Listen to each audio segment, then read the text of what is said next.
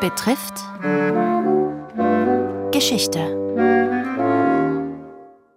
Diese Woche einstiges Großreich unter Oberhoheit Tibet. Nach der Ermordung des Langdharmas, er war der letzte Herrscher der Yalung-Dynastie im ersten Jahrtausend, zerfiel das einstige tibetische Großreich in zahlreiche kleine miteinander rivalisierende Fürstentümer.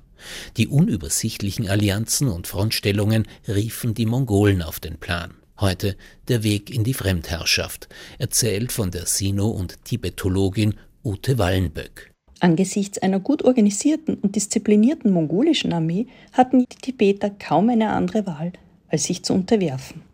Genghis Khan und seine Truppen eroberten 1226 nicht nur das Tangutenreich, welches die heutige autonome Region Ningxia Hui umfasst, sondern es durften sich in dieser Zeit auch manche Tibeter aus Nordosttibet den Mongolen unterworfen haben. Die Aufarbeitung der Geschichte aus dieser Epoche ist äußerst problematisch, denn tibetische Quellen sind oft von schlechter Qualität und persische Quellen neigen dazu, Tibet und die Tanguten zu verwechseln.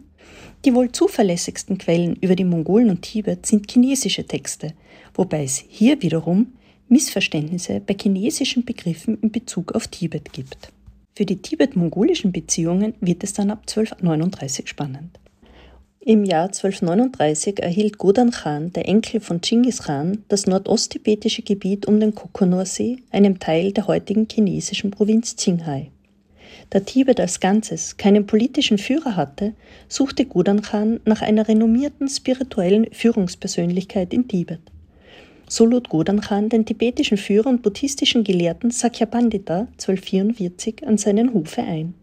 Er kam in Begleitung seiner Neffen Chagnodurche und dem zehnjährigen Pakpa. Nach Ankunft am Hofe unterrichtete Sakya Pandita Godan Khan im Buddhismus.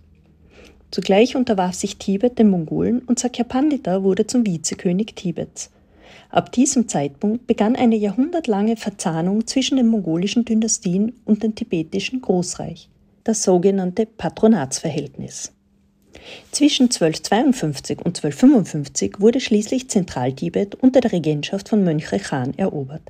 Jedoch erst unter seinem Nachfolger Kublai Khan, dem Begründer der Yuan-Dynastie in China, wurde Tibet in den 60er Jahren des 13. Jahrhunderts administrativ neu geregelt und vom mongolischen Herrscherhaus beherrscht. Kublai Khan behauptet sich als Großkhan und gründete das oberste Regierungsamt für tibetische und buddhistische Angelegenheiten in Tibet, deren formale Leitung Pakpa, der Neffe des 1251 verstorbenen Sakya Pandita, übertragen wurde. Pakpa hatte gemäß historischen Berichten einen außergewöhnlichen Einfluss auf den Khan, seinen Hof und seine Politik. Auch wurde unter Kublai Khan Tibet administrativ in drei Regionen, den sogenannten Chükesum, eingeteilt – bis heute herrscht Uneinigkeit in der Wissenschaft, über welche geografischen Gebiete es sich hierbei handelt.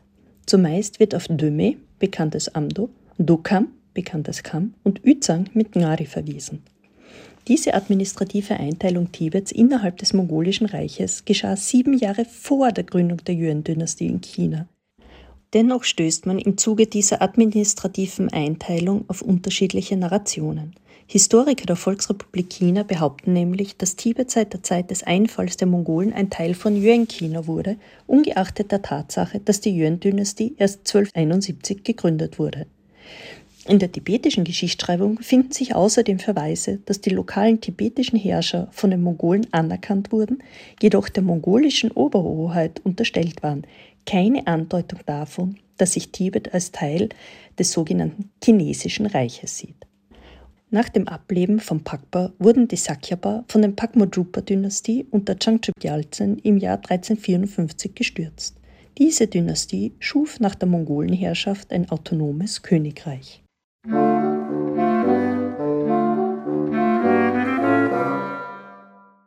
Der Weg in die Fremdherrschaft, Teil 3 der Reihe Einstiges Großreich unter Oberhoheit Tibet, erzählt von der Sino- und Tibetologin Ute Wallenböck. Sie unterrichtet am Department of Chinese Studies der Masaryk-Universität Brünn. Gestaltung Andreas Wolf. Morgen Religion und Politik.